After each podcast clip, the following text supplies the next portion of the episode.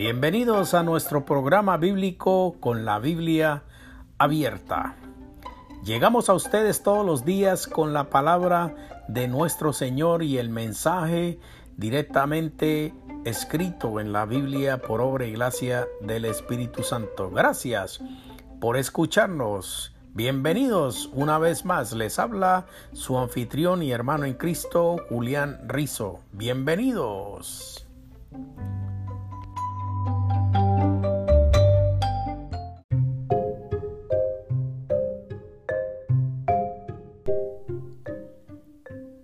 Últimos años que compartió con los discípulos, nuestro Señor abrió su corazón acerca de los motivos de su ministerio.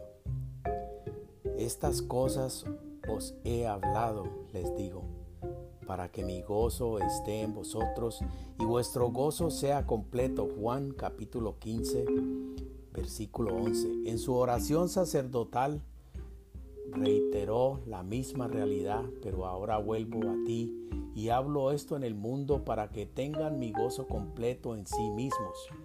Juan capítulo 17, versículo 13. La frase pone en relieve el sentido esencial por el que fuimos creados, que es tener amplia participación en el gozo de Dios. Del mismo modo que nosotros no podemos callar la alegría de algún dichoso acontecimiento en nuestras vidas.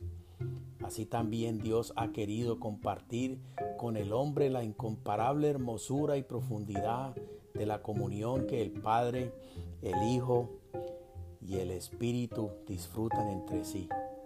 En su sentido más puro, el ministerio representa una invitación a unir esfuerzos en esta extraordinaria empresa, que es la de forzarse por restaurar en el ser humano el gozo que es producto de una estrecha relación con el Creador. De hecho, el apóstol Juan en su primera epístola hizo suyas las mismas palabras de Cristo. Estas cosas os escribimos para que vuestro gozo sea completo. Primero de Juan capítulo 1 versículo 4. En otra carta confesó abiertamente lo que más impulsaba su ministerio. No tengo yo mayor gozo que oír que mis hijos anden en la verdad. Tercera de Juan capítulo 1 versículo 4. La incontenible manifestación de gozo en la vida cotidiana entonces constituye el factor que más motiva y mueve a quienes hemos sido incorporados a los proyectos del Creador. No obstante, el ministerio frecuentemente se torna una fuente de tristezas, frustraciones y desilusiones. Las personas no entran en plenitud de vida que deseamos compartir con ellos. La verdad no es recibida con la mansedumbre y humildad necesarias para las más genuinas experiencias de transformación.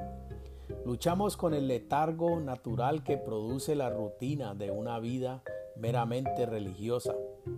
Con el tiempo encontramos que lentamente se ha disipado el gozo que alguna vez fue el motor de la principal causa por nuestra vocación ministerial. Nuestros esfuerzos por despertar en otros una experiencia más íntima con Dios nos prosperan y no prosperan porque el, desánimo se ha instalado en nuestro propio espíritu. Sin duda usted, como yo, seguirá soñando con que el Señor traiga un maravilloso renuevo a su pueblo. Es evidente, sin embargo, que Él debe iniciar primeramente esta vida o esta obra en la vida de los que hemos recibido mayor responsabilidad dentro de la casa de Dios.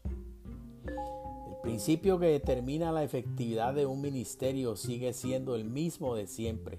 Solamente podemos reproducir en otros lo que existe como realidad cotidiana en nuestras propias vidas. Ningún líder entonces puede darse el lujo de descuidar el desarrollo de su vida espiritual, pues la salud de aquellos que se le han confiado dependen directamente de la vitalidad de su propia relación con Dios. Estas reflexiones diarias nacieron de un deseo de animar a quienes tienen responsabilidad ministerial entre el pueblo de Dios. Cuando me refiero a los ministros, no estoy pensando solamente en aquellos que cumplen una función oficial dentro de la iglesia, sino en todos los que han entendido que todo discípulo debe eventualmente convertirse en alguien que invierte en el desarrollo y bienestar de otros.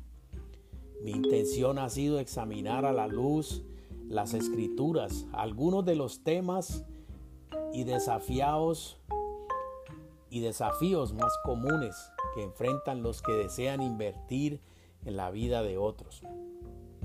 En el proceso de, de estudiar intenté compartir experiencias, identificar desaciertos, clarificar dudas y presentar alternativas en todo y salvando las limitaciones propias de mi humanidad. Mi objetivo ha sido animar su corazón y estimular los procesos de transformación en su vida y ministerio. Encontrará que cada reflexión gira en torno de la palabra. Esto no es simplemente una cuestión de estilo, sino el resultado de una inamovible convicción espiritual de que la palabra es la fuente de la sabiduría que tanto necesitamos en nuestra vida cotidiana.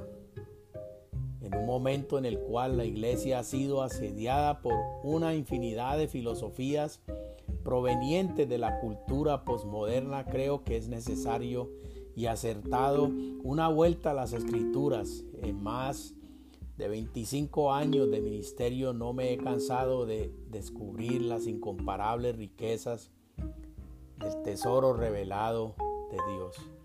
Quisiera animarle a que no lea estas reflexiones como las conclusiones acabadas de quien tiene resuelto los temas relacionados al liderazgo y el ministerio.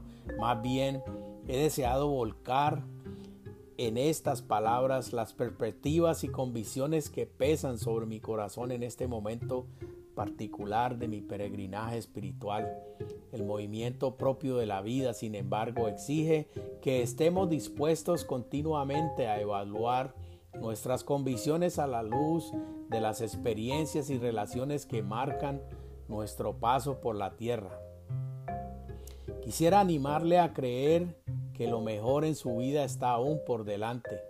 Con el pasar de los años he aprendido que gran parte de lo que ocurrió en los primeros años de mi vida no era más que una preparación para lo que venía por delante.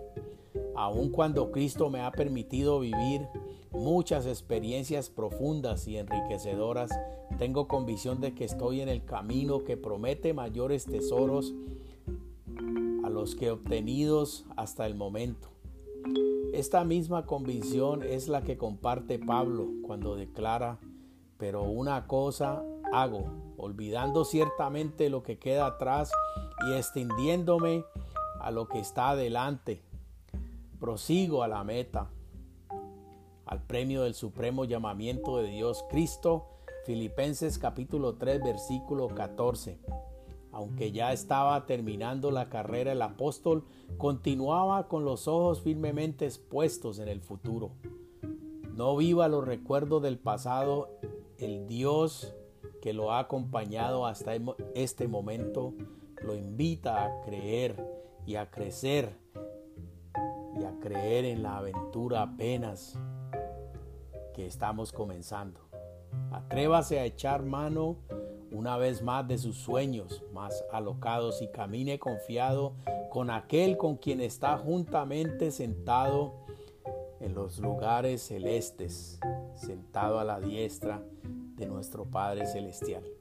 Que el Señor en su misericordia permita que usted alcance la plenitud de su gozo. Y en esta oportunidad, mis hermanos, voy a pedir a Dios que les bendiga siempre, que les alumbre su camino, que les dé sabiduría, que les dé fuerza, que les dé ese deseo de seguir adelante, escurriñando las escrituras, aprendiendo más y más de la palabra de Dios, estando firmes para que sigan desarrollando esos sentidos que Dios está poniendo en sus vidas y que sobre todas las cosas realicen y se den cuenta que necesitamos estudiar, estudiar, estudiar la palabra de nuestro Señor para que podamos culminar y llegar a un entendimiento mejor, a una profundidad espiritual y a un crecimiento mayor,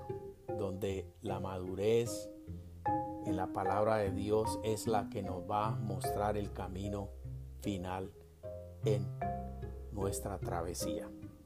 Mis queridos hermanos, esta es la palabra de Dios. Les habló su hermano en Cristo, Julián Rizo. Amén y amén.